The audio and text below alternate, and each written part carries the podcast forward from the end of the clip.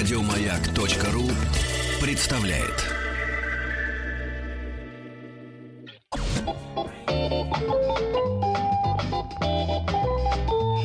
Дышите глубже. С Петром Фадеевым.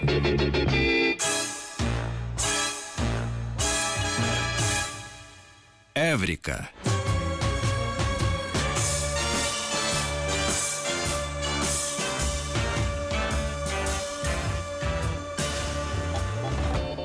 Под эту музыку хочется представить себе какой-нибудь канкан, э, значит, э, в каком-нибудь кабаре парижском в 72 году.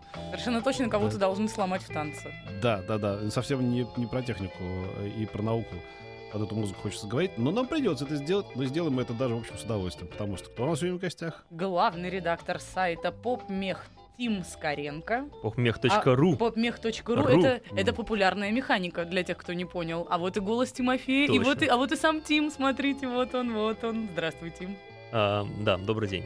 Мы сегодня поговорим о, наконец-то, мы долго ждали, когда же наконец к нам придет человек и расскажет нам о том, каким образом происходит открытие, почему их так много и сколько их в среднем происходит в неделю. Да. И вот, наконец, человек со статистикой у нас в студии. Правда просим, ждали? Просим, Да, да, да, реально, с даже искали, сойти. честно. А, сразу поставим меня в тупик. Человек со статистикой. Это я. Окей, окей, принято. Статистики нету? Нет, статистики, статистики нету на самом-то деле. Она очень усредненная, назовем это так. А, на самом деле постулат мой, когда я сюда шел, был следующий. Мы живем в будущем. Да, не то, что да, будущее да, будет да, завтра, да, там да, да, послезавтра, да. через 10 лет, через 100 лет. Но оно, конечно, там какое-то будет. Но то будущее, в котором мы живем здесь сейчас, оно тоже существует. И э, в этом будущем постоянно происходят всякие различные открытия, ис- исследования приводят к различным э, прорывам и так далее, и так далее. И вот я иногда спрашиваю у э, слушателей моих лекций на эту же самую тему, сколько прорывов происходит, сколько открытий, в принципе, происходит в день в мире во всех областях. То есть мы будем брать там биологию, химию, космос, астрономию, вот. И обычно люди поднимают руку и говорят там 100, 150, 200. И почему-то никто никогда не полагает, что в день на самом деле происходит их 3-4, это уже очень много. То есть, ну, Прям деле, прорывов, 3-4 прорыва. не прорывов, а открытий. открытие, Не открытий, каких-то шажков, ступенечек. То есть вот мы увидели там новую некую звездочку, мы на нее посмотрели, это еще не открытие, Я бы потому вообще что... сказал ноль. Я думал, что каждый день ничего такого не происходит. Нет, каждый... э, очень хороший пример. Вот э, у меня здесь есть шикарный талмуд, вот я им стучу по столу. А, я его распечатал не для того, чтобы в него заглядывать, а для того, чтобы про него рассказать.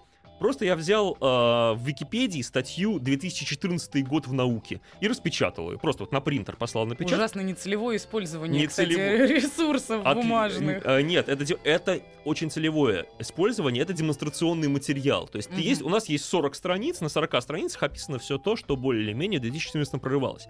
Если мы открываем абсолютно любую дату, там, например, так, закрываем глаза, открываем любую дату и смотрим там. Раз, м, 19 апреля, и сразу смотрим, что 19 апреля был обнаружен новый метеор, в общем-то, где-то там над Мурманском пролетел, и так далее, и так далее. Раньше не знали, что он летит, и так далее, и так далее. И вот так в каждый день можно найти от одного до трех каких-то небольших э, открытий, э, исследования научного, либо прикладного характера, то есть это может быть какая-то инженерная новая конструкция, это не обязательно открытие научное.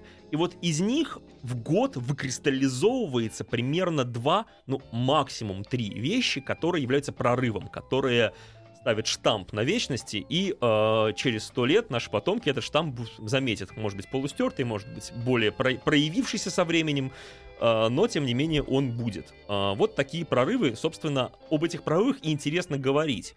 И когда у людей спрашиваешь, что с вашей точки зрения является прорывом, все говорят iPhone. Нет. Э, Как и нет? как, да, как, Как, как это нет? когда я говорю нет, это вызывает шквал эмоций и так далее, и так далее. Потом я людей говорю, вы знаете, первый смартфон появился в 1993 году. Смартфон в продаже. Не, неопытный, а вот в продаже. Если честно, я затруднюсь сейчас сказать, может, конечно, подсмотреть, но нет смысла. К- Кто его выпускал? Эм, не Motorola, не помню, какая-то из компаний. IBM, по-моему. По-моему, это IBM. То есть Было? это даже не Джобс придумал это все? Нет, конечно.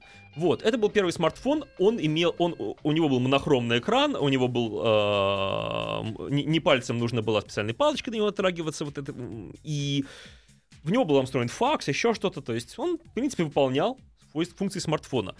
И вот здесь все сразу думают, ух ты, А в айфоне такой-то экран, ну такой-то экран тоже придумали и так далее, и так далее. Выясняется, что тот же iPhone это сочетание вещей, которые придуманы задолго до. Вот, поэтому люди чаще всего не очень понимают, что такое прорыв по-настоящему, что такое абсолютно новое, чего раньше не было, вчера еще не было, а сегодня выходит... Да. а, Так и что же это конкретно? Давайте уже просто как, вот про, то, что прорыв. Мы То, поняли, что прорыв. смартфон нет, как бы, а, что, а что нет. да? А что да? Нет, смартфон это прорыв, просто прорыв Да. 93 года, да, Да, то есть... а что да в этом году? Ему же... Нет, ага. Вот здесь Или в тоже- минувшем, я скажу. Мы на самом деле мы не знаем на самом деле, что в этом году, потому что обычно э, через 2-3 года становится понятно, что эта штука имеющая. Ну, э, основ- Отмотаем до 14 отмотаем. На самом деле мы говорим про 21 век, да, это будет Да. достаточно объективно, у нас есть какой-то набор. А, науки, которые, не науки, направления, которые более всего и лучше всего развиваются вот последние 15 лет направления, это, во-первых, биология, ну и все, что с ней связано, то есть Мгм. медицина, там, генетика и так далее. И, во-вторых, это космические исследования. Вот это просто прорывы безумные. За последние 15 лет мы узнали о космосе значительно больше, чем за всю предыдущую историю человечества вместе взятую и умноженную на 16. Да? Да, а конечно. наши-то все время кричат, вот, мы на старых ракетах летаем, у нас все такое допотопное. Для того, чтобы исследовать космос, не нужны ракеты. Мы должны понимать, что ракета — это вещь, которая позволяет добраться там, до орбиты, да, ну хорошо, до Луны. Э, Если он беспилотный аппарат, да, вот они уже работают, да, они уже добираются чуть дальше, там, до Титана, грубо говоря. Мгм. Вот. А косм... И на фоне космоса вот эти расстояния, они не просто мизерные, это даже не песчинки, это ничто, это пустота. А радиотелескоп, например, современный, они позволяют заглядывать, они вот совершенствуются просто каждую минуту, и они позволяют заглядывать в бездны, до которых человечество, скорее всего, не доберется никогда, а, просто потому что просто потому что это, это, это невозможно. С моей точки зрения, это, это моя точка зрения. Может быть, просто смысла нету. Нет, смысл всегда есть. Я очень надеюсь и верю в то, что есть люди, которые считают, что это возможно, и вот эти вот глупые люди, которые ошибаясь, думают, что это возможно, вот они будут двигать прогресс, а не я. Но я, тем не менее, об этом прогрессе могу рассказать. Вот. а, что здесь важно? Один- одно, из, од- одно из важных открытий а, этого самого 21 века это обнаружение экзопланет вокруг дальних звезд. Я считаю, что это очень важно. Сразу надо пояснение, что такое я экзопланеты, объясню. чем от просто планет Да, отличаются. я, конечно, все, все, это сейчас объясню. Дело в том, что э, мы должны понимать, что ну, экзопланеты это планеты, которые находятся не в нашей Солнечной системе, а там в других галактиках. То есть тут все достаточно просто. Вот. а, и буквально вот, если не ошибаюсь, я могу подсмотреть, в 99 году, то есть еще чуть дальше, была обнаружена, в 98-м, я могу ошибаться, не буду подсматривать, лень. А, В 98-99 году была обнаружена, в принципе, первая экзопланета теоретически. Он по, по, по отражению от звезды, там сложная история, как это все работает. И э, мы должны понимать, что обнаружение любого космического тела происходит как минимум в две стадии. Да, это наблюдение и это подтверждение. То есть, если мы там раз в год наблюдаем стабильно в одно и то же время, значит, объект существует. И вот с тех пор начался вал. На данный момент за 15 лет обнаружено их 2000 экзопланет, которые вращаются вокруг звезд, находящихся, ну, очень сильно далеко от Солнца и уж совсем не в нашей Солнечной системе. Чем это важно? Почему это ценно? Казалось бы, мы, мы до них не доберемся, может быть, там наши пра пра пра пра пра пра пра пра пра а, например, обнаружили планету э, в, э, в, в, в районе системы Кеплер. Э, да, Кеплер точно, точно не, ошиб, не ошибся. Кеплер 62F, Кеплер 62E. Эти планеты находятся в 100 с чем-то, в тысячи с чем-то световых лет от Земли, да, это безумное расстояние. Но они, судя по исследованиям, находятся в зоне обитания, да, когда у нас есть, есть планета и есть так называемая зона, зо- э, зо- зона обитания, где от звезды она находится недостаточно близко, чтобы сгореть, но и недостаточно далеко, чтобы там быть там газовым Мгм. гигантом. Вот. Это значит, что в принципе это потенциально обитаемая планета. А, потенциально а, она может быть э, схожей с Землей, вот эта Кеплер-62Е, она имеет параметры схожие с Землей. Она может быть так называемой суперземлей, это в принципе планета, которая находится в зоне обитания, но она там в 5-6 раз больше Земли. Но нет, мы не ищем инопланетян. Нет. Дело в том, что Они сами нас найдут. да, дело в том, Зачем что же? в какой-то момент человечество, конечно же, придет наверняка к концепции, э, отличной от современных э, двигателей, которые позволят до туда каким-то образом добраться. Для чего нужны эти исследования? Чтобы была цель. Мы понимаем, куда нам лететь. Не в какой-то абстрактный космос, как там пилот Пирк Сулема летел неизвестно в какую-то черную пустоту и там Мгм. что-то искал космический разведчик. Нет. У нас есть цель. Вот она в 1200 световых лет, э, годах, очень далеко, очень непонятно, но мы понимаем, что в принципе нам есть что исследовать, там нам есть куда лететь. Это такой заброс на будущее. Вот почему я говорю, что мы живем в будущем. Будущее началось здесь и сейчас. За последние 15 лет мы поняли, что эти планеты существуют, значит, в будущем мы можем работать над тем, чтобы до них там добраться, исследовать их более подробно и так далее, возможно, отправить какой-нибудь спец- э, аппарат, э, лишенный э, живого пилота, но это уже второй вопрос. То есть это дело не нас, не наших внуков даже, но тем не менее это начало, это прорыв. Вот что я понимаю, в принципе, под Ну прорывом. вот вы сказали, что э, это такая задача для правнуков, праправнуков Да. и так далее, что это находится в тысяче или там в трех тысячах световых Да. лет, в полутора тысячах. Это Да, не- да. немыслимое расстояние. Но я готов с вами поспорить. Есть еще а, более далекая планета, э, более далекая цель. Она находится, не знаю, в каких, каких тысячах лет от нас. И это э, на- найдено, в общем, тоже в 20 веке. Это чемпионский титул России по, в чемпионате мира по футболу. Вот, я думаю, что вот это вот, не знаю, мы скорее до этого Это мираж. Ну Да. сколько раз я тебе говорила. Просто пей водички побольше, и не Да. будет казаться тогда. Мне казалось, мне приснилось, что мы чемпионы. Да много кому кажется. Я же Да. говорю, это обезвоживание. Ну хорошо, тогда вернемся к... Ну, я-то не против, на самом деле, но дело в том, что я не гражданин России, поэтому я болею за другую страну. А вы Так, по подожди. паспорту болеете, да? Конечно. Вот я болею как. по паспорту. Сейчас Вы вопрос редактору. А почему у нас в эфире оказался не гражданин России? Так бывает. Галя, иди на ковер, поговорим У нас сейчас рекламы нет, никакой там песенки, просто сейчас неловкая пауза вышла. Нет, Неловкая приде- пауза. придется с Тимом продолжать беседу Да. дальше. У меня, знаете, какой вопрос Я братского государства гражданин, все нормально. Ведь Вы- огромное количество людей, которые вам на лекториях отвечают, что каждый день происходит там 100-200 прорывов Да. и так далее, они ведь так думают, потому что вокруг очень много информации. Да. Я вот думаю, может быть, дело в том, что прорывов не стало больше. Просто каждый о своей маленькой победе склонен трубить, какая прорыве ну, мирового бог сейчас масштаба. вот, да, о механике прорывов мы не будем говорить. Просто хочу... вот мы- я, перевожу в практическую э, плоскость. Вот мы сейчас с Тимом поговорим, что у нас есть планета, в которой потенциально есть жизнь, нам стоит туда стремиться. Да, это окей. Это про футбол? Э, Да, да, про футбол, А, да. конечно. Вот, значит, э, но а что касается вещей поближе, что называется, вот что-то такое было, не знаю. Да, там- нет, конечно, э, понятно. Это я вот привел пример, да. Да, Но да, на самом деле да. я говорю, астрономия сейчас, не астрономия, а вообще А исследование как- а как- космоса. А как они действуют на таком расстоянии, эти телескопы? Это же ничего не видно, таких стекол не подберешь. Или как они, по радиосигналу, что ли? Я могу здесь нарисовать схему, но боюсь, что никто Ну, не в двух словах. Нет, в двух словах не, получится? Не получится. Не будем. Просто углубляться не будем. Нам же нужно. А мы уверены, что эти телескопы, вот если бы я сделал такой телескоп, знаете, я вижу теперь на полторы тысячи световых лет. Вот, посмотри, там, знаете, там такая планета Капекс, она такая интересная, боже мой, я все вижу. Можно посмотреть? Не, не, это не надо. Это, не оптические телескопы, да, это радиотелескопы, излучение и так далее. То есть это не та Вы история. сейчас разговариваете с человеком, который искренне уверен, что Земля стоит на спинах трех гигантских слонов. Я тоже в этом искренне поэтому- уверен. Иначе мы падали. нормально. Иначе мы падали, если бы она была Конечно, круглая. нет, я понимаю, Абсолютно, конечно. да. На самом деле четырех слонов, конечно, но Тут а можем трёх. спорить, да, да. да. Хорошо, Ну и киты, и киты там После еще, эфира Да, кит- да, да. Киты, ну, не знаю, про китов тоже. Нет, если говорить поближе, да, ну вот у нас Марс. Вот близко, да, сейчас все трубят о Марсе. Да. Почему все трубят о Марсе? Да, на самом деле мы должны понимать, что в 2003 году, совсем недавно, а, что произошло с Марсом, догадайтесь, одного раза? Программа Марс 500 была запущена, Все проще. да? На Марс опустился первый марсоход и поехал по нему. А, Совсем да. недавно, да, то есть луноходы в 70-е годы еще, а на Да. Марс вот в 2003 году, э, А собственно... сколько он летел туда, не помните? Ну, просто интереса ради. Нет, не помню. Его же там запустили, мне кажется, еще до моего рождения, этот марсоход. Нет, Да да, нет, Нет? да чего? до Марса не, ну, месяц, по-моему, не больше. А, Это считай интересно. Москва товарная. Москва Конечно. Москва товарная. Да, да, да. Цветушки. Это, Да, да. Марс. И Это, это же, не, это же не, не, не, не, не проект, там, мессенджер, который летит там э, в бесконечность уже там с 70 какого-то года. Нет, Марс достаточно близко. В принципе, на Марс можно отправить человека, но это как бы достаточно длительный процесс. Но, тем не менее, это, это, впо- э, э, э, это вполне реально. Вот. Voyager, а не мессенджер, извините. Вот. А про марсоход... э, на самом деле, когда я, я всегда спрашиваю, как он называется аудитория? Аудитория всегда так радостно кричит вот это вот Curiosity. Мгм. На самом деле, конечно, Spirit. Да, Мгм. Curiosity полетел на 10 лет позже. Spirit и Opportunity, это были два брата-близнеца. А, Они прилетели туда вот в четвертом, в четвертом году. А, тут, ну вот я могу... Вот 10 июня стартовали, 4 января 4 года, то есть полгода он летел туда, несколько месяцев, как я сказал. А, И э, один из них достаточно быстро э, закончил свое существование на Марсе, там пару лет проработал. А вот Opportunity он летал достаточно, он, он по-моему, до сих пор ездит. И вот недавно Opportunity остановили официально.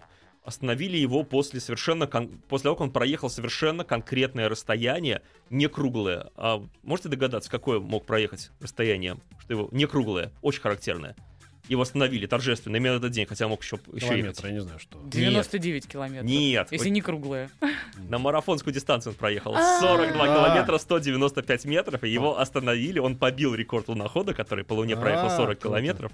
Как они любят, вот, конечно, вот эти знаки всякие, да? Пиарщики прям. Он-то был уже не нужен, да, потому что Curiosity полностью его заменяет в этом плане, и на нем бар- И они решили красиво его восстановить, они молодцы, я считаю, это отли- отличный, отличный ход. Вот. э, При этом самое смешное, что он до этого уже пару лет стоял, его там занесло песком, потом пес- песчаной бури сдул этот песок, он поехал снова. Так вот, к чему все это? К тому, что, во-первых, на Марсе обнаружили воду.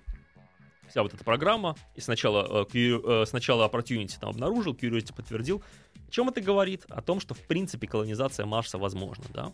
Потому что пока там не было воды, это было абсолютно невозможно, что бы ни говорили. Что вода основа здесь жизни. В каком бы она ни была виде, в связанном, лед, в любом случае, она там есть. Ее не нужно бочками вести с Земли, а мы представляем себе какие-то расходы, это технически просто невозможно. Это уже огромный шаг. Вот. а, И это прорыв. Это прорыв. То, что мы приехали, мы посмотрели на Марс, мы опустили там вот эти два марсохода, мы узнали о Марсе больше, чем все человечество знало о Марсе до сих пор вместе взятое умноженное на 10. А, точно так же можно сказать, кстати, про Титан, куда сел первый ну, зонд Гюген сел на Титан. Точно так же можно говорить о Меркурии, куда впервые наконец-то долетел этот э, искусственный спутник. То есть практически обо всех небесных телах и близких, куда мы научились направлять космические аппараты, и дальних, вот, э, куда мы не умеем ничего направлять, но куда можем заглядывать, мы теперь зна- мы за эти 15 лет узнали просто бесчисленное множество информации. Единственное, что обидно, что вот бабушка моя, я помню, 78 лет э, была и говорила, вот я верю, верю, доченька, вот однажды мы доживем, и ну не я, ну ты-то точно до Марса будешь на электричке ездить. Не вопрос. А я понимаю, что нет. Может и, скорее быть. всего, даже и дети мои не будут. Нет, до Марса, кстати, до Марса, кстати, может быть, потому что вот все эти пи- пи- пиарные программы, которые сейчас сейчас вот куча Марс One, там куча этих пиарных программ, это пиар, конечно, никуда не полетят и на Марсе они там колонию не, осно- не- не смогут основать, но за последние, вот я говорю, годы прогресс в этой области шагает такими темпами, что я не знаю, что будет через 5 лет. Надежда есть? Да, я не могу... Ну ладно, через 5, хоть и И через на Марсе 20 будут яблони цвести. Да, Я всю, да, да. всю дорогу это про себя пою, честное Ага. слово. Отвратительно, ужасная песня, она Да-да. ассоциируется с советскими комиксами.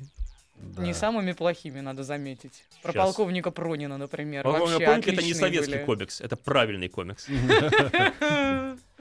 Ох, ладно. Так, давайте быстренько я напомню еще. У нас тут идет э, живейший разговор в, раб- в рамках рубрики Эврика. Если у вас появились какие-то вопросы к Тиму Скоренко, то можно их задать на номер 5533. Пожалуйста, задавайте их, начиная со слова «Маяк», начиная, начинайте ваше сообщение, или спрашивайте в любой из понравившихся вам групп ВКонтакте. Да, я потом предлагаю сп- спуститься все-таки с небес на землю и поговорить уже о земных наших каких-то Ну, я бытовых. пыталась, слушай, я за эфиром все Тиму говорю, давайте, давайте про смываемую втулку уже. Ну, он, по- по-моему, не соглашается. А давайте, никак. давайте просто в втулку. Да. Ну, давайте. Прорыв века. Ну, это не прям такой прорыв века, просто вот каждый раз, когда мы говорили о будущем, мы сходились на том, что вот он, 17-й год, уже должны быть летающие скейты, Да. уже должна быть... Они есть. Вот эта вот история, когда таблеточку кладешь в микроволновку, раз, и через секунду оттуда уже достаешь сервированную индейку, как в «Назад в будущее», Летающие скейты например. есть. Ну, летающие скейты прям вот уже в такие прям в продаже есть? Да. Замечательно. На номер 5533, начиная со слова «Маяк», мы ждем ваши смс А пока вы будете слушать серьезные новости и новости спорта, Тим Скоренко расскажет мне подробно, где этот скейт добыть. Я его очень давно хочу. Ну, очень давно. Ну, правда. Я могу и в эфире сказать, мне не жалко. Нет, нет, в эфире тогда будет для всех, а для всех мы не работаем. А, Извините. окей. Сначала мне, потом всем остальным. О. Все, пока новости. Эврика.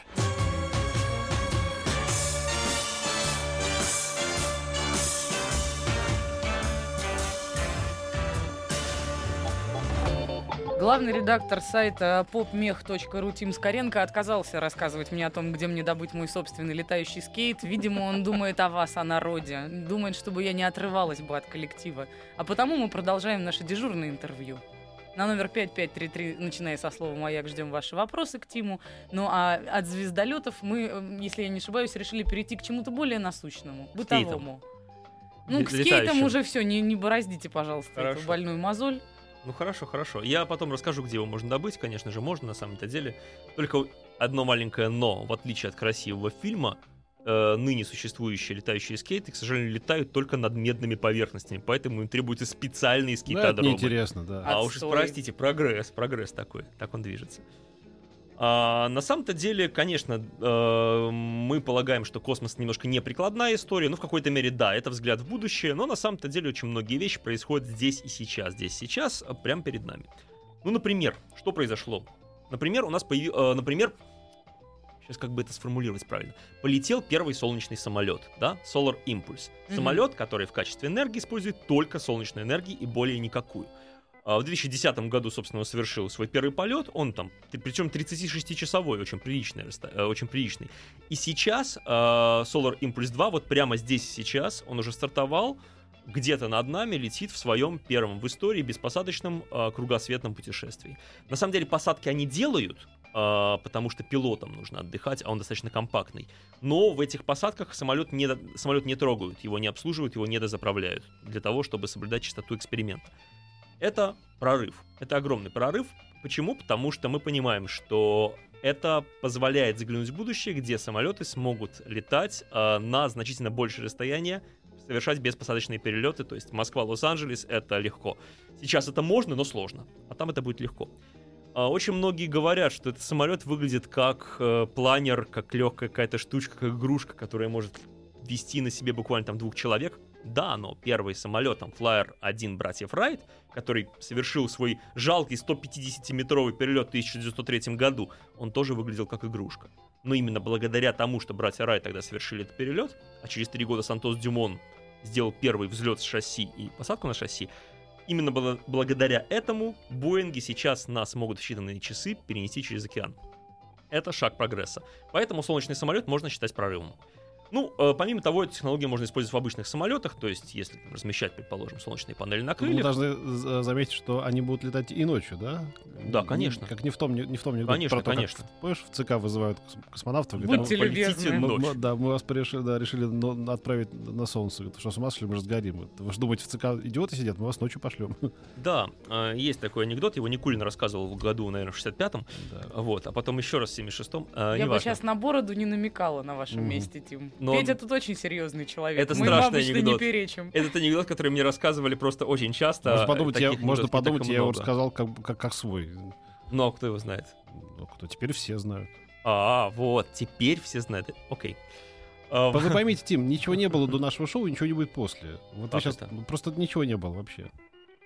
То есть я появился сейчас. Ну, практически, да. Лёва. И когда вы уйдете из шоу, вас тоже не будет. Вы материализовались только потому, что были нужны Петру. Да. Потому что он искал человека, который расскажет нам о Да. самых То есть это- новейших в этом и есть смысл вашей жизни. Вы пигмалион. Да. Окей. Я всегда восторгаюсь пигмалионами. А, но вернемся к теме, на Да. самом-то деле. Мы вообще о науке, о, сам- о самолетах. А, еще более прикладная история, которая происходит с нами здесь сейчас, это растворимая электроника. Ну, собственно, Что? растворимая электроника. Растворимое в чем? В воде, например. Зачем делать электронику, которая растворяется в воде? Как это зачем нужно делать электронику, которая растворяется в воде? Например, человеку вставляют временный имплант, э, чип, который можешь следить за его здоровьем и снимать ритмы. И чтобы не делать ему повторную операцию по извлечению этого чипа, он просто растворится в соках организма.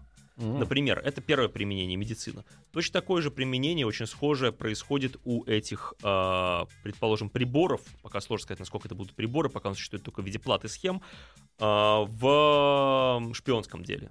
То же самое. То есть это можно подсадить куда-то, кому-то, а потом Мгм. просто раствориться. Бондиана. Мгновенное уничтожение. Бондиана, да, совершенно верно.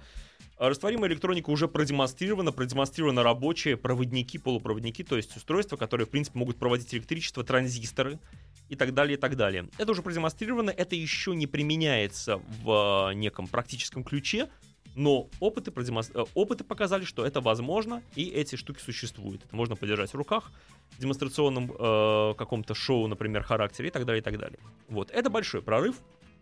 А, в принципе, самое смешное, что если брать науку, в которой произошел этот прорыв, то это, скорее всего, химия. Вот если относи- это относится к А из химии. чего, да, все это сделано? Да, э, Это же какие-то полимеры, наверное, соли, загадочные. магниевые соли и, так, и полимеры специфические. Да, это химия чистой воды. Э, то есть задача была получить вещество, которое одновременно растворяется в воде и Мгм. при этом проводит электричество. Вот, собственно, и все. Задача была вот такая простая.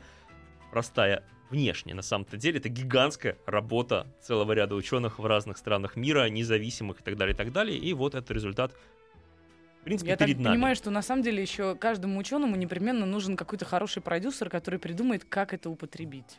Потому что вот когда, я помню, вышла как раз-таки новость, которая озаглавлена была как прорыв э, про принтер, который научился печатать на поверхности воды, я вот искренне сидела, смотрела на это и думала, ну и зачем? Ну кайф же. Ну и зачем? Ну кайф. Ну вот он умеет это печатать. Ну, допустим, Олимпиаду будем открывать, попечатаем что-нибудь на воде. Ну, разочек. И что? Нет, И что?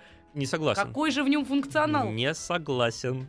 А, суть в том, что, например, трансформатор Тесла. Все знают, как выглядит такая шар, который выдает красивейшие молнии.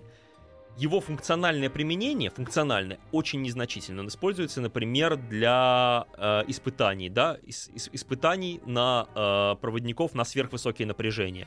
Он применяется также для испытаний летательных аппаратов э, на удар молнии. Это 1% его применения. Остальные 99% применения этого устройства это шоу. Шоу на сцене его показывают. Красиво, хорошо, клево. Вот поэтому он и существует. Купюры в кассы. Конечно, купюры в Мгм. кассы. Поэтому э, этот принтер, предположим, он найдет себе какое-то функциональное там научное назначение, скажем, в одном проценте случаев. Я не знаю, для чего я не буду сейчас придумывать, потому что это не моя работа. Но тем не менее, если мы с его помощью можем открыть Олимпиаду, это уже круто. Почему нет?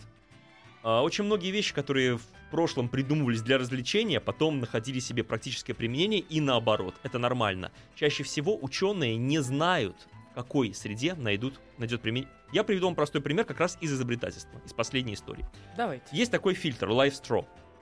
А, Его э, в советское время был фильтр соломинка, может кто-то даже знает. А, Росинка, росинка, извините, Росинка, да. в виде, солом, в виде соломинки, которую можно было ставить в воду и с другой стороны пить. Он ничего не фильтровал, там, что с этой стороны была вода, что с той стороны была вода, в общем-то, как бы Как же так? Но визуально Я же ему верила. красиво, все ему верили, да. Вот, Live Straw это, в принципе, э, в неком Так корпусе. вообще было много- со многим другим советским, чему ты веришь до сих пор. Да, конечно, пылесос шмель, Не разочаровывай меня. Пылесос шмель, он, он выглядел как пылесос, пак как пылесос и звучал как пылесос, но не сосал. Да-да-да. То есть жужжалка практически. Мгм. А, так вот, LiveStraw это, в принципе, сконструированный совместной датско-швейцарской фирмой аналогичный фильтр, который они придумали для чего? Для того, чтобы поставлять в африканские страны, чтобы местное население могло в э, городах, там, где нет никакого водопровода, в деревнях э, в эту грязнющую воду, куда сливаются отходы, где там приносят жертвенных козлов, ставить этот фильтр одним концом и с другого пить, и при этом не распространять всякие непри- неприятные болезни, вон, вирус Эбола и так далее. Но обнаружилось, когда они воспроектировали, они его сделали, 99% всего он отсеивает, очень компактный удобный, что африканцам он нафиг. Вообще никому. Они Это- и так это все переваривают. психологию не заложено, что вода грязная, что ее не... Он нормально, он пошел, попил из этой воды, там отсел от песок ситом, ему все хорошо. Не работает.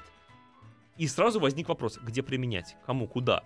Они в считанные дни нашли тут же рынок для этих фильтров. Сейчас все, кто едет в Азию, в Африку работать, в Европе, европейцы, они покупают эти вещи, они везут с собой, они там их используют.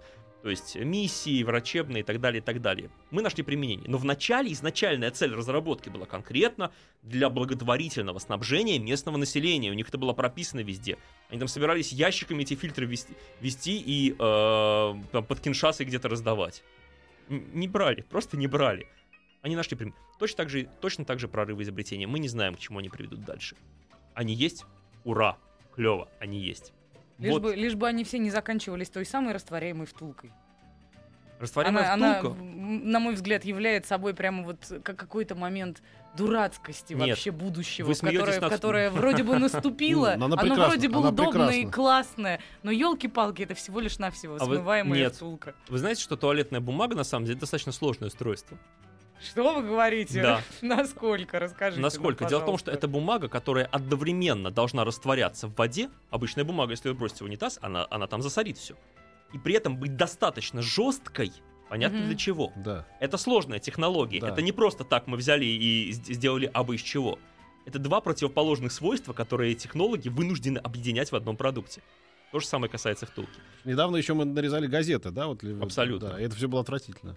Ну, недавно, 20 лет назад, в принципе. Ну, в общем, в, историческом, в исторической ретроспективе это совсем ко- короткий Ну период да, времени. то есть не стоит смеяться над каким-то тем или иным изобретением, может это не прорыв, но это некий тоже шаг, над которым работали технологи, которые, в принципе, они, э, наверное, они что-то в этом видели, если они к этому пришли.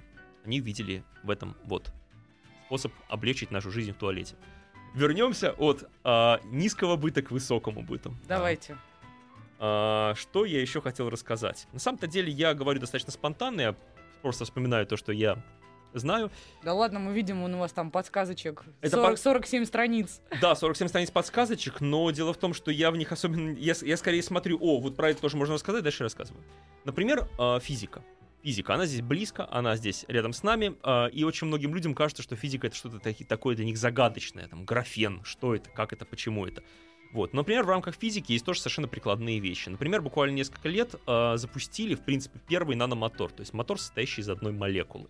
Вот. А, Что такое мотор? Да, это нечто, что движется под а, приложением внешней энергии, преобразовывает эту энергию. То есть мы прикладываем к этой молекуле электри- электрическую энергию, и она вращается в строго определенном заданном направлении. Вот этого эффекта добились буквально несколько лет назад. В 2011 году впервые эксперимент прошел успешно, сейчас уже прогресс пошел, сейчас уже есть разного плана наномоторы. К чему это ведет?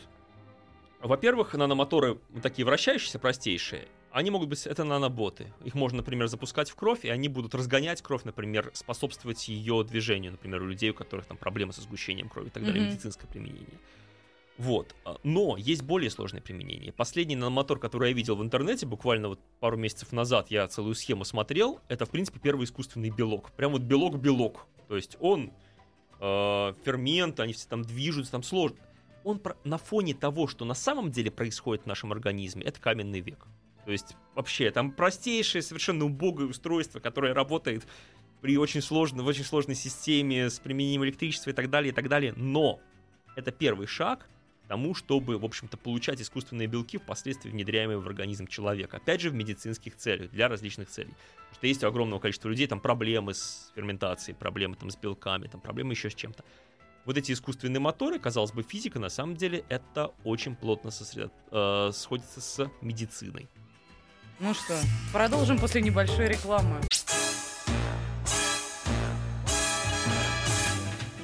Эврика.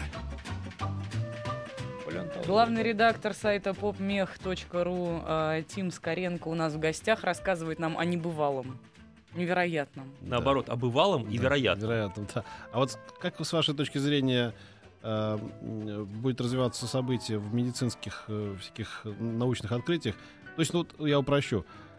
Когда вы думаете, придумают люди что-нибудь от рака все-таки? Что-нибудь от рака это очень абстрактная, на самом деле, очень абстрактная фраза, потому что не бывает что-нибудь от рака. Ну, я понимаю, что Лечение рака это да. очень сложная, комплексная проблема, э, и я абсолютно уверен в том, что единого лекарства от э, Нет, ну, люди же различных- придумали что-то, что, что-либо от тифа, придумали что-то от полимелита, придумали что-то от и так далее, и так далее. То есть... э, вот- Рак это не тиф и не полиэмилит. Это сложное комплексное заболевание, которое 100% не будет лечиться одним единственным каким-то лекарством, не будет панацеей. Скорее всего, различные виды рака на различных стадиях, возникающие в различных частях организма. Не будем забывать, да, что тиф поражает что-то конкретное, да, в принципе, и полиэмилит тоже. А рак может поразить все, что угодно. То есть нету ни одного органа, защищенного от, от рака. Это комплексное нарушение тканей и не только. Скорее всего, это будет не лекарство, а некая методика комплексная. То есть сейчас у нас есть маленький ее кусочек, там, химиотерапии, да, который позволяет на ранних стадиях избавиться от... Ну, а, диагностика еще очагов. тоже, конечно. Ну, нет, мы говорим о лечении уже. лечении, да. Диагностика, естественно. понятно. Диагностика, Мгм. понятно. И чем раньше вам... Если бы у всех обнаруживали рак на ранней стадии, у всех бы, наверное, его и лечили, в принципе, Да. уже сейчас. Но, к сожалению, это технически невозможно. Диагностика очень сложная процедура. Вот. а, Со временем мы найдем еще какой-то элемент, который позволит углублять, а, то есть уже не химиотерапию, еще какую-нибудь терапию. Потом еще что-нибудь. Возможно, мы придем к какому-нибудь лекарству, которое будет спасать нас от рака там, на ранних стадиях, опять же. Это комплексная проблема. Это не, не панацеи не будет. Я понимаю, просто, ну вот с вашей точки зрения, когда э, человечество придумает этот, этот комплекс, который позволит сократить, если там не на порядок, то в разы хотя бы Я количество... думаю, в течение ближайших 30-40 лет, Вот, я даже, может быть, раньше, но я могу сказать вот что. Дело в том, что да, медицина, конечно, усовершенствовалась за последние даже 20 лет, не говоря уже там о 500, но тем не менее появляются новые болезни, и природа найдет, где нас поймать еще.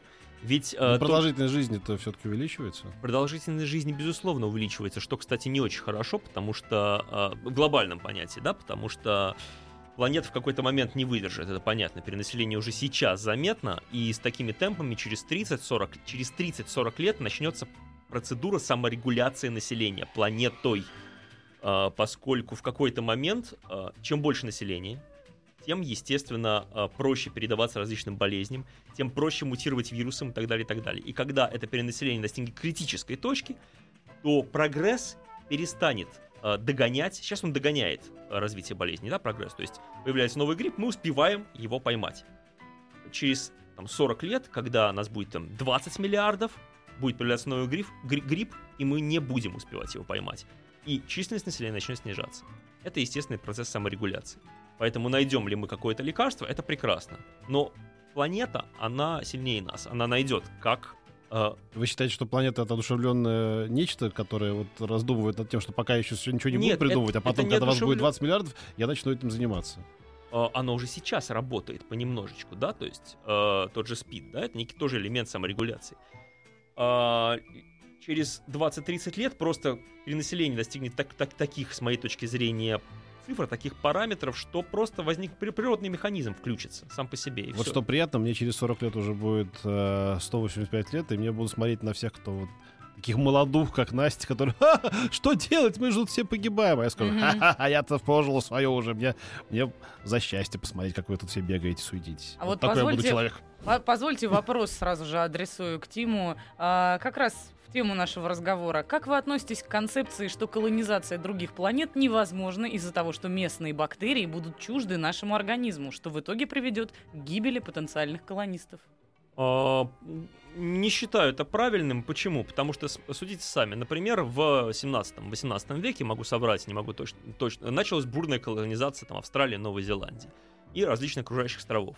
И местные, там, дронты, да, там были птицы всякие, там, еще какие-то, они все повымирали, потому что мы завезли к, на- к ним всякое вредное, э, вредные штуки. Зараза к заразе не пристает, Да, иначе у- говоря. Нет, у них не было механизма борьбы. Человек же, в принципе, во-первых, э, очень хорошо адаптируемое существо, будем честны, и всегда был таковым. Он мог расселяться, в то время как животные, очень многих других видов, могли существовать только в неком, выде- э, э, неком ареале. Во-вторых, человек все-таки разумен, да, то есть мы приезжаем туда, первые колонисты умирают от некой болезни, и вторые приезжают уже вакцинированные. То есть я очень утрирую, конечно, очень примитивно, но, в принципе, человек это, это как раз не проблема. Гораздо большая проблема в этом контексте заключается в том, что к тому времени, как мы сможем добраться до вот, этим, до вот этих вот потенциально колонизируемых планет, неизвестно, будет ли вообще человечество, потому что это действительно очень-очень не скоро произойдет. Это вот другой вопрос. Но если доберемся, если у нас возникнет эта, эта история, то я не думаю, что там возникнут проблемы, которые не позволят нам колонизировать так и глобального характера, как в фантастических романах. Будем надеяться. А тем временем я помню, что вы говорили, что есть еще какой-то супер прорыв из области энергетики. У нас просто Энергетики. остается две с половиной минутки, Я а должен не быстро, успеем. быстро про энергетику. На самом-то деле, а, один, а, в энергетике очень много прорывов, а, и вот один из прорывов, которые мне действительно очень понравились, я просто про него писал. А, сейчас, одну секундочку, я, немножечко подсмотрю по банальной причине, потому что я, как всегда, не помню названий. С названием у меня всегда страшная-страшная беда. А тем временем э, сообщение из Ямало-Ненецкого автономного округа. Росил- Росинка был классный, мембранный фильтр, супер вещь, а вот родничок действительно ни о чем. Оказывается, были и тот, и другой. О, черт побери. Вот так. Вот, а, прелюд. Я, конечно, я, я, естественно, забыл. А, есть такая история, да, что, например, нефть и газ добывают либо на земле, на материке, либо недалеко от материка, там, в 40 километрах, чтобы по подводным трубам качать его на материк. Это очень сложная логистика. И в 2009 году произошла божественная совершенно история. А, компания Shell застолбила крупное водное месторождение там в 80 километрах от берегов Австралии, собиралась построить там завод по переработке нефти. Но мэр местного городка сказал нет, у меня здесь природно охраняемая территория. И закрыли все побережье. И Shell оказалась в очень странной ситуации. У них есть огромное месторождение, но некуда этот газ качать и где-то перерабатывать. И они, постав, встав перед проблемой, заказали у компании Samsung, сами разработали совместно с рядом компаний, впервые в истории плавучий, плавучую одновременно нефтевышку, э, она же, перераб- она же заво- завод по переработке, по сжижению газа под названием Прилютов ЛНГ. Это самый гигантский на данный момент корабль в мире. Это баржа, на самом деле, а не корабль. У него, у него двигатель только маневровый, он не может сам передвигаться. И это гигантский прорыв в энергетике.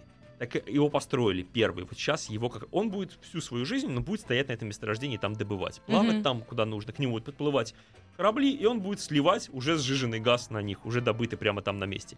Это открывает нам абсолютно все водные месторождения и делает очень дешевым этот газ. Почему? Потому что нам не нужны сотни километров трубопроводов, которые нужно прокладывать под землей, которые и так далее, и так далее. Это удешевляет и открывает огромные просторы. Сейчас они уже строят второй. Вот. Что А, об этом думают экологи, мы, наверное, попозже узнаем. а экологи об этом думают как раз хорошо, потому что это гораздо более безопасно для экологии, чем строительство О. на суше нефтеперераб- э, этих э, заводов по понятно. сжижению газа. Вы знаете, мне понравилось, как вы нам рассказывали про научную всякую, про медицинскую, про химическую. Вы, пожалуйста, приходите к нам еще. Ты знаешь, я не всех приглашаю заново, да? Да, да, да. Вы, так что- Тим, прям божий помазанник. Да. Спасибо вам большое. Кто? Главный редактор сайта popmech.ru был у нас в гостях. Я сейчас вам расскажу. Тим Приходите Старенко. еще. Да, придете? Дальше рубрика Постараюсь. «Здоровье». Спасибо. Еще больше подкастов на радиомаяк.ру.